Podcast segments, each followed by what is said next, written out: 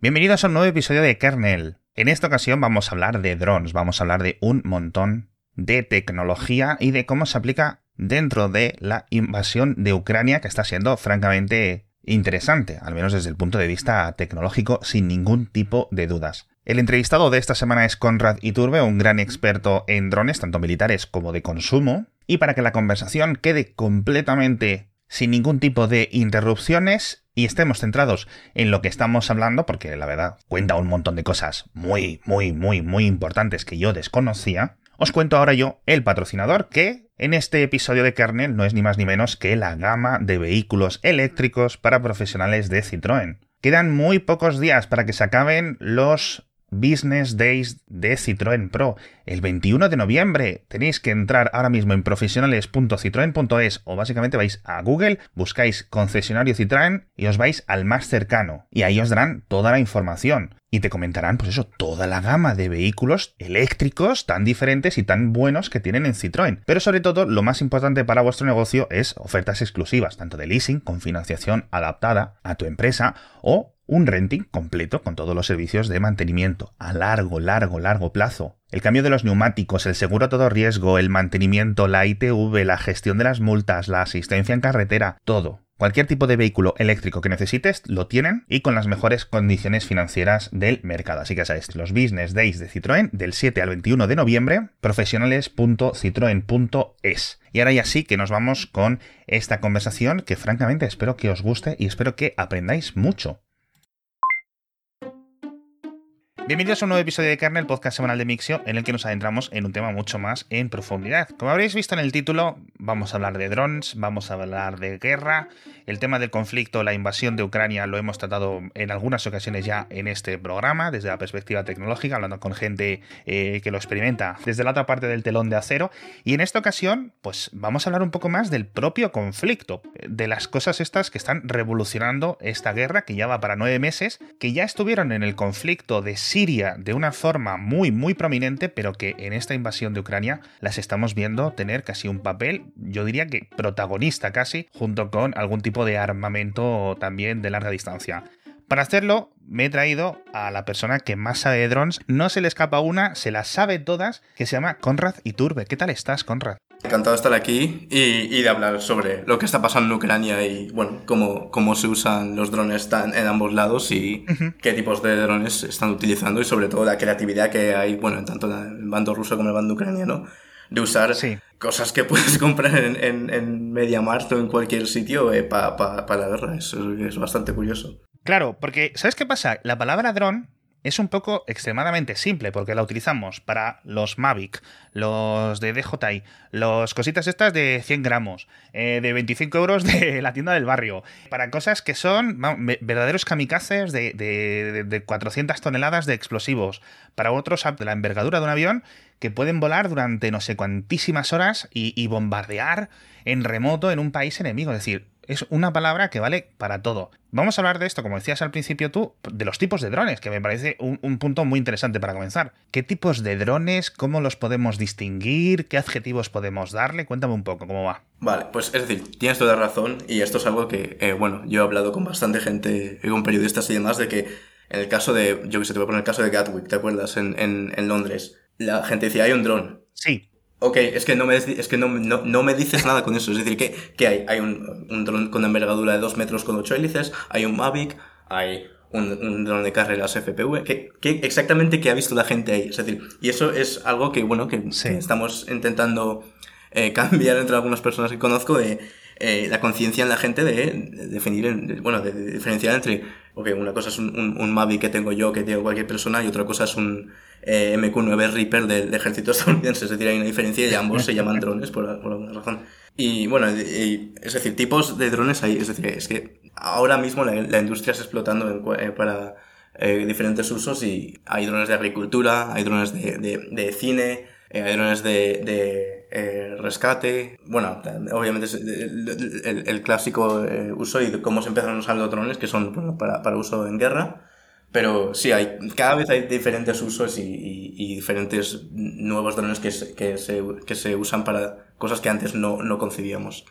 No, absolutamente. Y estamos, y estamos viendo un tipo de esta, es una categoría, una subcategoría de drones que están cambiando la guerra, como decías tú, por ambos bandos. Es decir, primero, por una parte, Ucrania tiene un montón de donaciones, eh, entiendo que tendría también su eh, pequeña flota de drones previo a la guerra, lo que pasa que al final, pues, el presupuesto ucraniano daba para lo que daba y está recibiendo, entiendo, muchas donaciones eh, de países del entorno, de países de la Unión Europea, de la OTAN, etcétera. ¿Cuáles son para ti, a día de hoy, desde el bando de Ucrania, desde el bando defensor, los drones más protagonistas?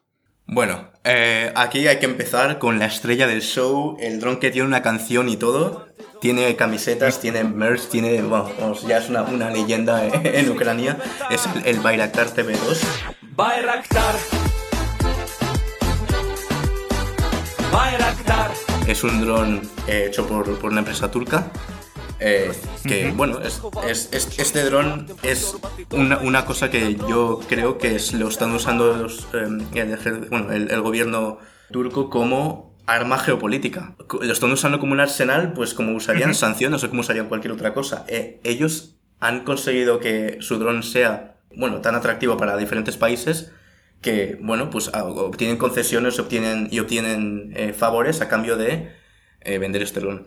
Ese es el, el dron, como yo diría, casi principal de, Ucrania y es, es, una pena porque es un dron turco y lo, lo empezaron a pelear en 2019, entonces no, tipo, no tiene mucha historia detrás en Ucrania. Es verdad que se ha usado en el conflicto de, eh, entre Armenia y Azerbaiyán. Yo ese conflicto lo vi como el, cómo aprendieron los ucranianos a bueno, a ver, a ver que el, el Bayraktar, eh, cómo se enfrentaba contra, contra cosas rusas, contra aparatos rusos, porque la verdad es que el, el Bayraktar, que lo usaba Azerbaiyán, ¿no? Eh, pues destruyó la hostia de tanques T-72, eh, bueno, tanques soviéticos, destruyó baterías anti, ah, bueno, son como baterías antidrón, pero se llaman Repellent 1, y bueno, están diseñadas para, para inhibir señal, no funcionan contra el Bayraktar, y es decir, ha habido un, un, un, momento de, wow, este dron, es decir, este, este dron usado por Azerbaiyán está haciendo que ganen casi, ¿sabes?, el territorio y demás ahí en, en, la frontera con Armenia.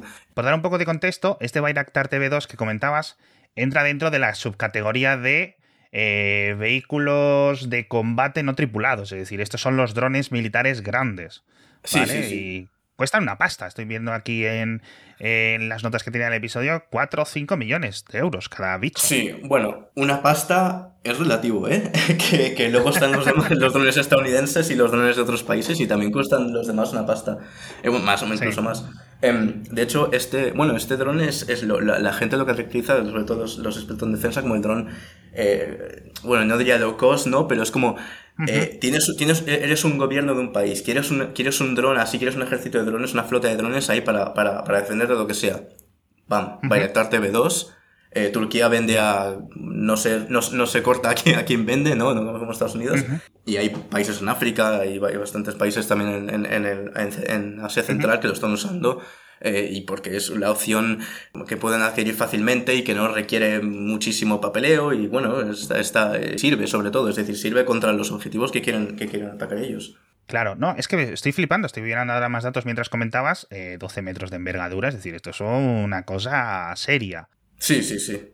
Y luego tiene una, un modelo que aún no ha sido presentado, que veo que es el TV3, entiendo que es el sucesor, que esto es como los iPhone, ¿no? Cada pocos años sacan un modelo nuevo, más fino, con más batería. Yo, yo me he estado mirando el TV2 y vídeos de cómo lo operan y eso, y es un Tesla este bicho, ¿eh? Se, se, aparca solo, se, va al, al, target ahí automáticamente, tiene el autopilot. Sí. Eh, tiene ahí de, de, la munición está guiada, es decir, es un bicho ya inteligente y, y, esto es algo que, claro, eh, eh, imagínate que tienes, tienes que entrenar a, a, tus pilotos para pilotar, pues eh, tener este tipo de cosas que no requiere mucho input para, para, manejar, pues bueno, es una ventaja para ellos bastante, bastante grande. Y aparte de este TV2, ¿qué otros, digamos, personajes protagonistas en los cielos tenemos? Vale, después del, del, del famoso Bayraktar, pues del bando ucraniano, yo diría, bueno, el R-18 de Aerosfika bueno, eh, para explicar un poco lo que es, primero, Aerosvika es la organización eh, que se fundó en 2014, bueno, bueno porque eh, cuando, cuando los separatistas rusos em, bueno, empezaban ahí a, a, aliarse en el este de Ucrania, el gobierno de Ucrania no, no, tenía, es decir, es que no tenía casi nada para defenderse. Vamos a recordar que Estados Unidos ahí empezó a, a darles un poco, un poco de ayuda, pero es que no tenían mucho. Y los drones, de hecho, en, en Ucrania ya hay, hay, empresas que hacen drones bastante buenos, pero no han es no han, llegado a la fama que tiene el Bayraktar, pero igualmente son drones bastante buenos, lo único que son específicamente hechos para el combate en Donetsk eh, y Lugansk. De hecho, hay un dron que se llama el, el, el PD2, que la, el PD significa People's Drone, puede llevar 20 kilos, eh, está hecho sobre todo para, reconocimiento del, perímetro, ¿no? Para ISR. Y este, este, este dron eh, está hecho específicamente para, bueno, para ayudar a la defensa. Em, entonces, con el R18 es un, es, bueno, es, es, un octacóptero eh, bastante grande, creo que mide pues dos o tres metros de envergadura. Y la cosa es que está hecho eh, con materiales que, bueno, se puede conseguir eh, en tiendas de hobby, ¿no? Es, es, es como un, em, es como un dron de estos de cine, imagínatelo, ¿no? Con, con, pero no requiere muchos materiales que tengan sanciones o que tengan cosas de ITAR para exportar y demás. Y la, y la, y la cosa de este dron es que tiene cámaras térmicas y básicamente los ucranianos lo usan para tirar granadas soviéticas encima de los tanques rusos o radares o, donde guardan el, petróleo y demás.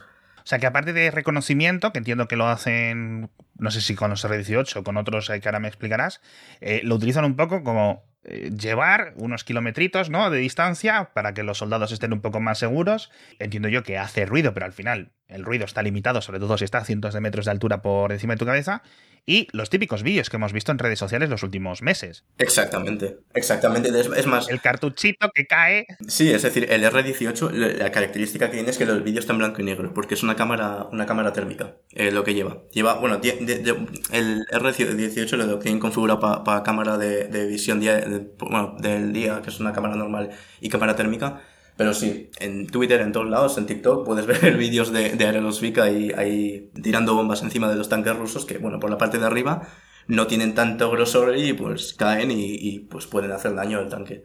Y claro, al final esto es una cosa que evita, en principio, poner a tus eh, soldados en riesgo. No es muy diferente de lanzar una granada desde detrás de un muro, pero eh, imaginando que el soldado pues tuviera una fuerza para lanzarla a kilómetros de distancia, ¿no? Una fuerza y una precisión también, sí, sí. Ucrania usa los, drones para, para, para dos eh, objetivos. Uno es eh, reconocimiento, todo lo que sea reconocimiento del, bueno, ver el perímetro, detectar si hay tanques, lo que sea. guiar la artillería, bueno, porque Ucrania es un país ex soviético y tiene, y tiene lo que tiene para defenderse y, y mucha de lo que mucho del equipamiento que tienen es artillería eh, soviética que, pues bueno, es, eh, tú, metes, tú metes el proyectil en tubo y lo disparas y, y caiga donde caiga y luego haces los ajustes. ¿Qué pasa? Que antes, antes de usar drones, pues, bueno, tenías a saber cómo, a saber cómo lo hacías que sea más preciso el tiro, pero con un dron, claro, dices, ah, mira, ha caído 10, 10 metros del tanque, pues venga, vamos a ajustarlo 2 grados. esto es uno de los usos. Y luego el otro uso, claro, ya es el ofensivo, que ya es el dron tiene una granada y va a ir sobre un tanque, va a lo que sea, y ¡pam! lo tira. O el dron tiene un misil o lo que sea, y lo tira también. Absolutamente. Y más por abajo del R18 en cuanto a tamaño, eh, drones que a lo mejor sean dentro de la categoría comerciales, están teniendo que ver en la guerra, están teniendo un... Aquí sí, vale, más, más, menos medio que el R18. Pues em, aquí entra, el, yo diría, la empresa que básicamente se ha llevado eh, bueno, se está llevando bastantes críticas por ser tan buena. Es decir, esta empresa eh, es DJI. DJI, el problema que tiene es que son tan buenas haciendo drones y, son tan buenas haciendo drones para cualquier categoría que, claro, pues eh, al final pues los soldados ucranianos y rusos acaban prefiriendo DJI eh, Mavics o matrices o lo que sea para, para, su uso en la guerra. a, DJI no le hace esto nada de gracia, pero bueno, es que son drones comerciales que compras en cualquier lado y tampoco pues pueden hacer mucho. El dron específico que se está usando ahora bastante, que de hecho, eh, bueno, es decir, el ejército ucraniano mismo ha hecho un crowdfunding que se llama U24 y una de las cosas que hicieron fue comprar bastantes Matrice 30T.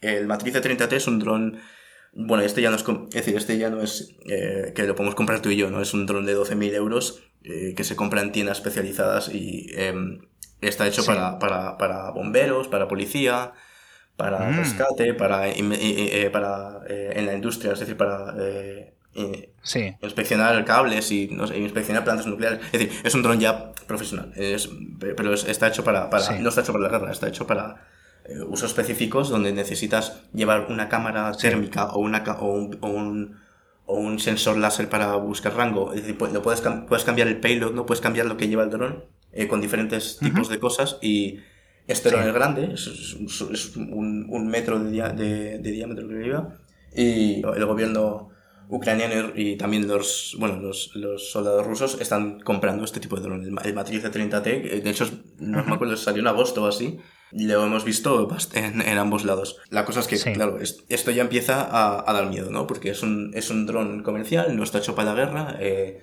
eh, emite una señal, bueno, aquí ya viene, aquí ya viene un tema bastante, bastante complicado que es eh, es una, es, una, es una, historia interesante cómo, cómo, cómo salió todo esto del tema de lo que, lo que voy a llamar Aeroscope, que es el sistema que tiene para eh, identificar drones en el aire. DJI sacó el Mavic en 2017 o 16 creo, el Mavic Pro. Em, este dron, bueno, lo puedes meter en el bolsillo en abrigos, no es muy grande. La cosa es que, como estaban proliferando mucho los drones y, bueno, básicamente había gente volando donde no tenía que volar o había gente eh, bueno, haciendo, haciendo cosas que no tenían que hacer con los drones, volando en aeropuertos y demás. Em, el gobierno, eh, bueno, los diferentes gobiernos y, bueno, y la Unión Europea, Estados Unidos y demás, no, son bastante lentos en temas de regulación. Entonces no, no habían puesto unas reglas específicas que tienen que seguir tanto DJI como, todo, como todos los fabricantes de drones.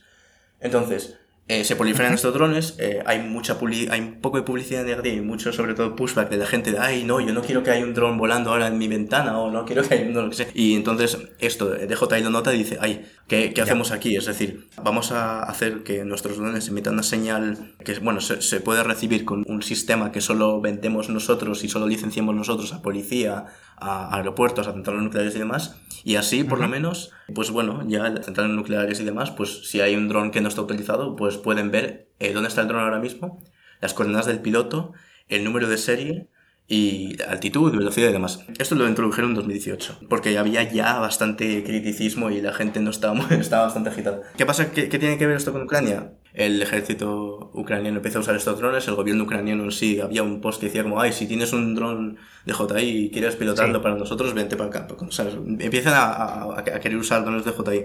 Eh, yo, es decir, yo sabía esto de, lo de Aeroscope y eso, y lo primero que dije es, no, no, no, no, no, no, no, por favor. Es decir, es... A ver, también porque yo tenía la, la, la, impresión de que el ejército ruso era, era un, un, un, ejército en condiciones, es decir, que iban a tener... Ya. Sí. Pues baterías antidrón, iban a tener detección de dron avanzada, yo que pues, ¿saben? Todo lo contrario de lo que hemos visto hasta ahora.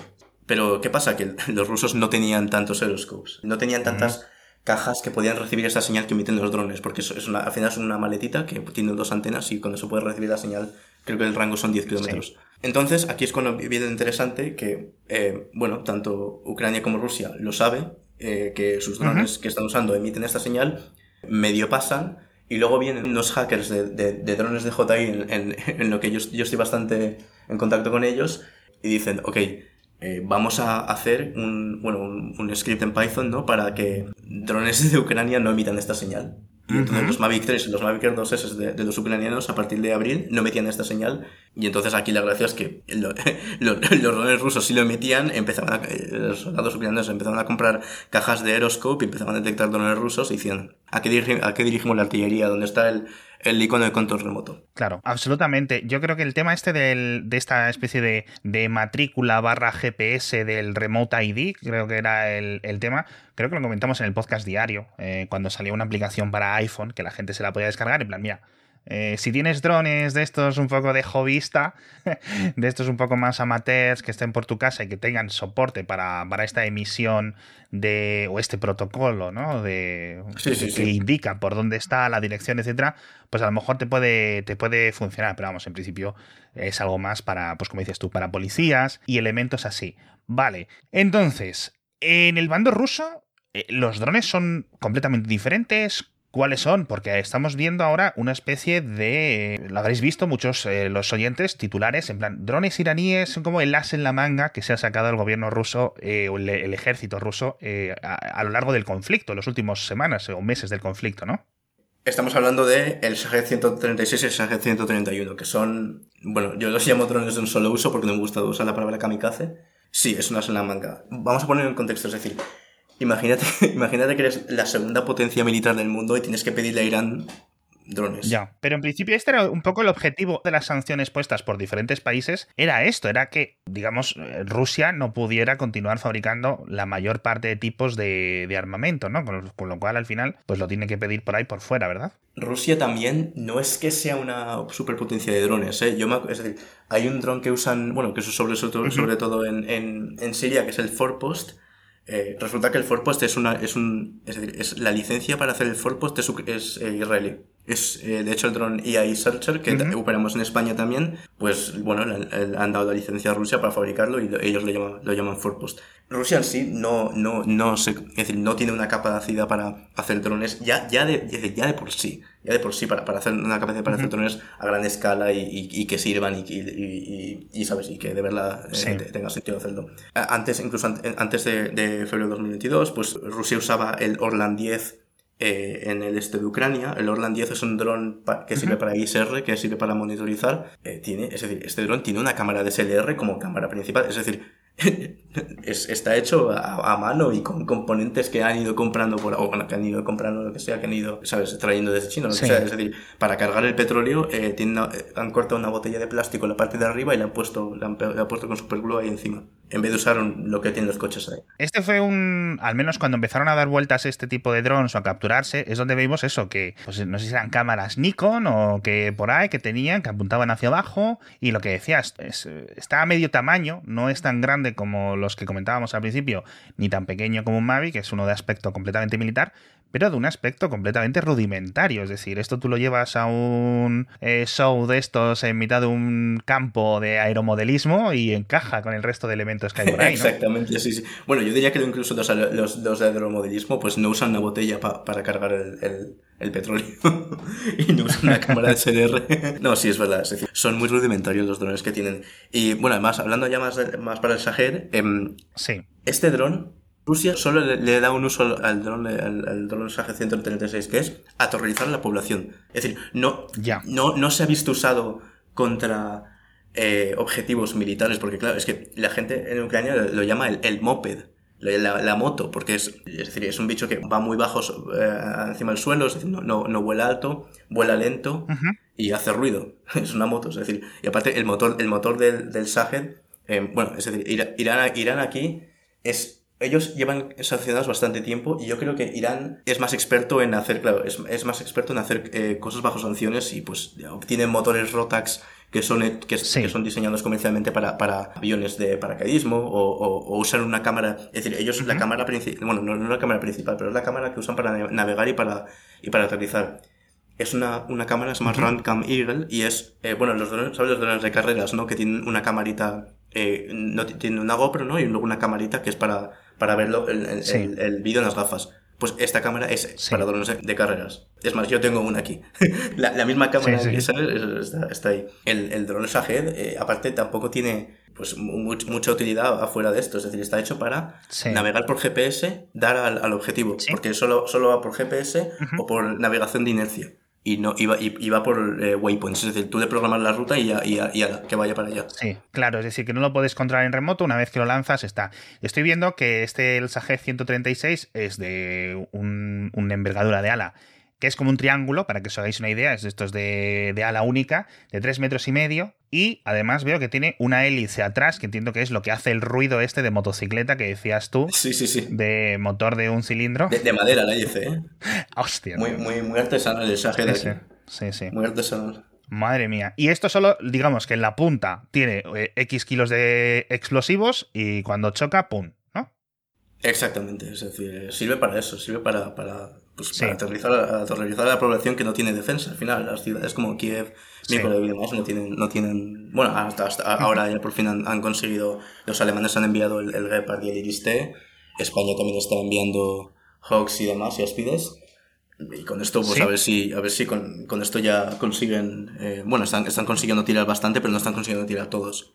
Hay, tienen, La verdad es que Ucrania está, se está acelerando el porcentaje de drones que tiran eh, de estos agents, pero algunos, algunos se cuela siempre. Sí, y luego por encima de este 136, ¿qué modelos hay? Porque estoy viendo, o al menos me suenan a mí de verlos, otros que tienen como un aspecto eh, más temible o más como un misil con alas. Eh, no sé cómo explicarlo. No sé si son también iraníes. Sí, esto, esto me suena a mí también, pero no sé el nombre. Se quedó bueno, de hecho, eso puede ser, es decir, creo, creo que Irán lo hace, pero creo que te estás refiriendo más al dron ruso Lancet. Eso, sabes, que es un, misil con cuatro aspas, sí. con cuatro alas. Por cierto, volviendo al tema de DJI, uno de los puntos más polémicos, esto es una empresa china, para quien no lo sepa, lo hemos, hablado de DJI múltiples ocasiones en los últimos años en el podcast, y son los líderes, es decir, eh, eh, son, como decías tú, ¿no? Los iPhone de los drones venden muchísimo, creo que tienen como el 70% de la cuota de mercado, es decir, raro es la gente que tenga un dron doméstico o industrial o para granjas que no esté fabricado por esta empresa, y al final pues tienen que ser activados, es decir, tienen un software muy complejo, muy completo a su vez, ¿no?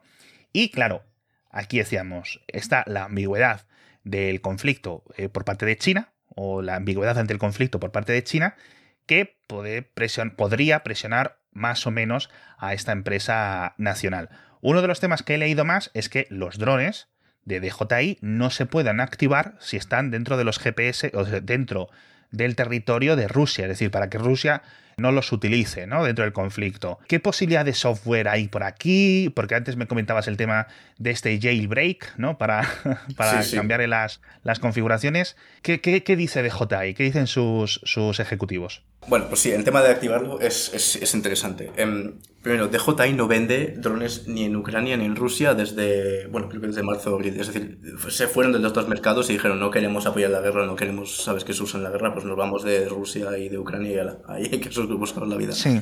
Pero no, eh, Rusia pues sigue usando drones DJI, hay campañas de crowdfunding cuando el, soldado ruso le, han movilizado, ¿no? Le han, llamado para el frente eh, siempre, bueno, siempre hay como, ah, ostras, tengo que comprarme mi propio, mi propio equipo, tengo que comprarme mis visores térmicos, mis botas, las, las, el, chaleco y el, el ítem número dos es un dron. Porque el dron te, es que, bueno, pues eh, te, te, salva la vida casi. Es, es, decir, el dron suele ser de DJI eh, yo, bueno, me, me, miro una página más llama Avito, que es como una especie de Wallapop ruso, y tú pones en el Avito Mavic y tienes para comprar en cualquier oblast de Rusia eh, un Mavic nuevo eh, a un precio bastante eh, razonable. No, no, no, no, han subido mucho el, porcentaje. Entonces, yo, en, es decir, en Ucrania sé que se pueden activar los drones de JI, porque, bueno, lo, lo, lo, sé porque, porque, lo, porque lo he visto siendo activado. En Rusia no me suena haberlo visto, pero bueno, si lo, has leído tú. Tiene sentido que no, que no, que no quieran que sean activados en Rusia, pero es que al final vemos que todos los soldados rusos llevan drones de JI y los drones, y, los drones de JI se, se, acaban tirando, en el bando ruso se acaban tirando bastante porque los ucranianos le meten un tiro, le meten un, un jammer de esto, un, inhibidor, tienen bastante atrición de, de, que van perdiendo bastante drones de JI. ¿Qué pasa? Que al parecer hay rumores de que en Rusia eh, hay ya eh, un esfuerzo para meter un software sin ningún tipo de restricción, también con más rango, eh, sin zonas donde no se puede volar, quitadas, eh, activado ya, en, en, los que, en los que los soldados pues no lo pueden, lo pueden instalar en su dron y, ya, o bien ya instalados de, del que donde lo compran y lo pueden usar en Ucrania, em, o lo pueden activar en Ucrania también. Es decir, Sí, la cosa es que DJI podría, podría, podría poner esto en ambos lados o podría ponerlo eh, muy fuerte, como, ah, si el dron detecta que está en Ucrania directamente, no, ya, pues que se, sabes, que se, que se brique o que, que, se, que, se, que, se, vuelva completamente inútil, en, tanto en Rusia como en Ucrania, lo que sea. Pero es que aún así hay, pues, métodos y demás. Y es decir, esto para Ucrania no afectaría porque eh, el gobierno ucraniano eh, compra dos drones en otros países eh, y los puede activar ahí. Claro, eso es. en España, por ejemplo, bueno, yo he enviado mis drones, yo los drones que he enviado a Ucrania los, he activado todos aquí, por si acaso, no me quiero arriesgar. Y en el mando ruso pues lo pueden activar en, en, o directamente desde China o pueden hacer el, hack este que, que se rumorea que tienen para, para meterlo directamente en el, en el, chip del drone y que ya venga y que ya se active solo. Absolutamente. Y ahora sacado el tema, eh, el tema de los inhibidores. A mí esto me fascina. ¿Qué rol están teniendo? ¿Están funcionando bien? Se podrían construir más porque eh, he leído también y hemos enlazado y hemos contado en el podcast diario unos inhibidores de drones fabricados en la propia Ucrania por una empresa local. Obviamente, pues además todo lo que se le pueda suministrar desde, desde otros países aliados están funcionando bien, podrían funcionar mejor, está avanzando la tecnología, está teniendo un rol importante. Cuéntame. Bueno, aquí en, el tema de inhibidores no tenemos, no tenemos datos fiables y demás, porque tampoco, es de, tampoco están los soldados diciendo mucho sobre, sobre el uso de inhibidores. Pero, por ejemplo, con, el Orlan 10 ruso, ahí sí que funcionan. Que, bueno, me han contado que funciona bien contra los Orlan, que es uno lituano. Em, que ha enviado, creo que Estados Unidos o Lituania, lo, lo envió para el frente. Es verdad que pues, yo también sé de eh, esfuerzos en Ucrania para hacer eh, inhibidores que se montan con una batería de coche para que son ya direccionales para, para, para intentar eh, tirar drones, pero es que tampoco están funcionando. Contra un Mavic, por ejemplo, sí que, sí que funciona, pero si el Mavic está a más de 150 metros, es que ya no, ya no, ya no hay para, para, para, para tirarlo. Es decir, tienes que ya usar bueno, lo que es, lo que es, lo que es, hay vídeos en Twitter de es, eh, duelos estilo eh, Primera Guerra Mundial de, de, de, Mavic contra Mavic, ¿no? Viene el, Mavic ucraniano se pone encima del Mavic ruso y le va para abajo con, El, de, las, con, el, con el stick para abajo y, ya, y, tira el, el, dron, el dron eh, ruso. Inhibidores para, para drones militares, eso ya es que directamente no. Es decir, por ejemplo, el Bayraktar el TB2, una de las cosas que lo hizo tan atractivo en Ucrania y una de las cosas que aprendimos en, el conflicto de Nagorno-Karabakh es que los eh, inhibidores rusos, el, el Repellent 1 este, es que, no, es que no servían de nada, pero de nada, de nada. Es decir, que iba, iba el Bayraktar y le tiraba una bomba encima al, al, repelente y se iba como si no hubiese pasado nada. Así, es decir, en drones militares el inhibidor pues ya no, no, no va, pero para drones más pequeños de reconocimiento que van a, a, 100 metros o por debajo, pues ahí sí. Ahí sí que pueden afectar.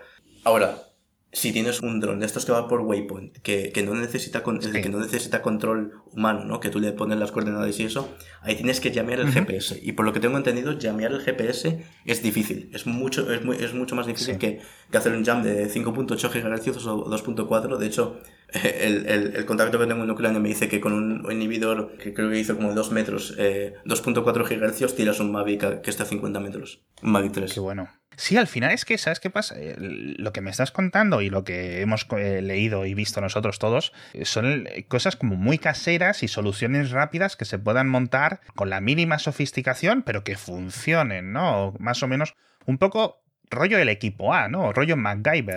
justo. En este sentido, ¿no? Claro, yo no quiero hablar de los HIMARS, ni de los lanzamisiles, ni de un montón de elementos que pues, están dentro del conflicto, ni de tanques, ni de radares, ni eso, pero yo esto lo consideraría un dron, pero no va por el aire, va por el agua. Y lo hemos visto tanto en el Mar Negro en el, o, en. no sé muy bien en qué parte, en qué situación del, del, del del conflicto bélico en la parte tanto fluvial como marina, que son una especie de lanchas robóticas, que lo hemos visto de parte de Ucrania, no sé si Rusia también tiene algo, y no sé si me puedes contar tú al respecto eh, qué rol están teniendo. Sí, esto, eh, bueno, es, decir, esto es bestial.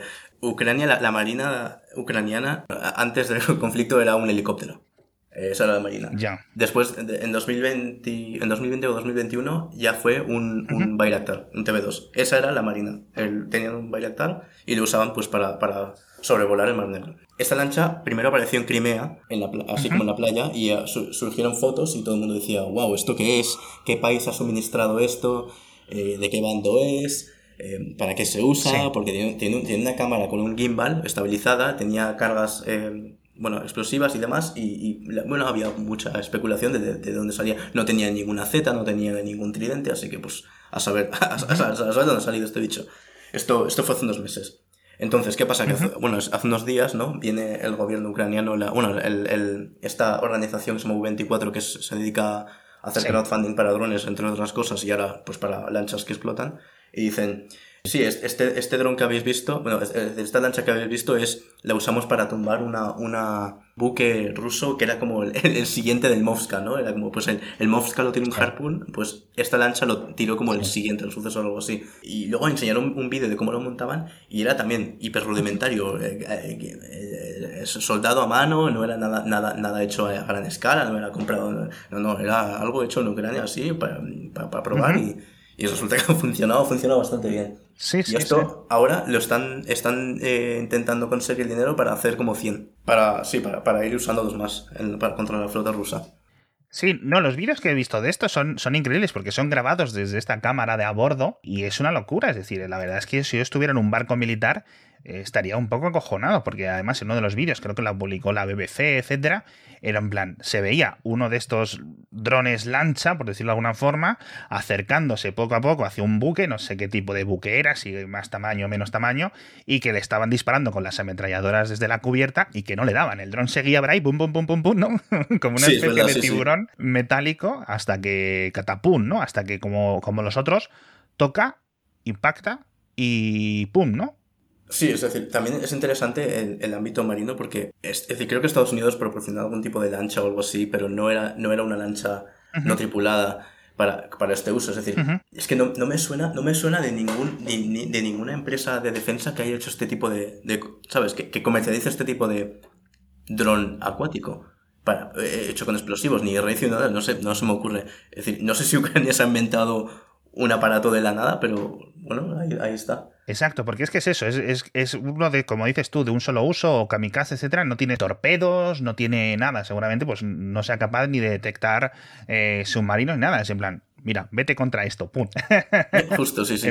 es increíble. Oye, eh, Conrad, de verdad, primero, me has dejado fascinado, este conflicto es uno de estos conflictos pues no sé cómo decirte, si como la guerra del Golfo, la guerra de Vietnam o la Primera Guerra Mundial o algunas subconjuntos de estos, de estos conflictos que son puros saltos ¿no? de, de, de la industria bélica y de cómo se organizan las guerras y de verdad que no ha habido un conflicto así, ni por la, por la escala sí, lamentablemente, pero por este tipo de utilización de la tecnología estamos todos muy, muy sorprendidos. Muchísimas gracias por venir al programa. Sí, sí, no, hay qué. Y espero que los oyentes hayáis aprendido muchísimo, eh, así que si queréis pasaros por el perfil de Conrad en Twitter o algo, ¿dónde te pueden encontrar para hablar contigo o para leer más sobre tu conocimiento tan experto sobre drones? Sí, bueno, mi usuario en Twitter es Conrad barra baja IT y ahí, pues bueno, yo, estaré yo siempre pongo noticias o vídeos ahí de, de Ucrania, sí, sí. Eso es. Os lo vamos a dejar en las notas del episodio, todos estos nombres. Y dice, es que no me he quedado con lo que dijo en el minuto 3 del Baikatar, no sé qué. No te preocupes, todos los enlaces, los nombres rusos, los nombres iraníes, los nombres persas, los nombres ucranianos, los nombres en inglés, todos estos drones y todos estos números y todas estas cosas que hemos contado, los vamos a tener en las notas del episodio para que podáis ver de lo que ha estado contando Conrad y dar un poco más de contexto a todo, a todo este episodio y además el enlace al Twitter de Conrad y a todos estos los radares, los drones marinos vídeos, imágenes, etcétera, para que sepáis un poco eh, de una forma mucho más eh, profunda lo que está ocurriendo en esta guerra. Muchísimas gracias de nuevo, Conrad. Muchísimas gracias a todos los oyentes y nos vemos la semana que viene. Hasta pronto.